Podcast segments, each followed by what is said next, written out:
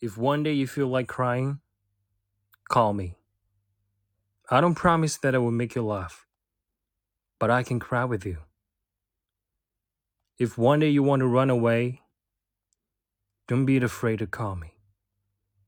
I don't promise to ask you to stop, but I can run with you. If one day you wanted to listen to anyone, call me. I promise to be there for you, and I promise to be very quiet. But if one day you call and there's no answer, come fast to see me. Perhaps I need you.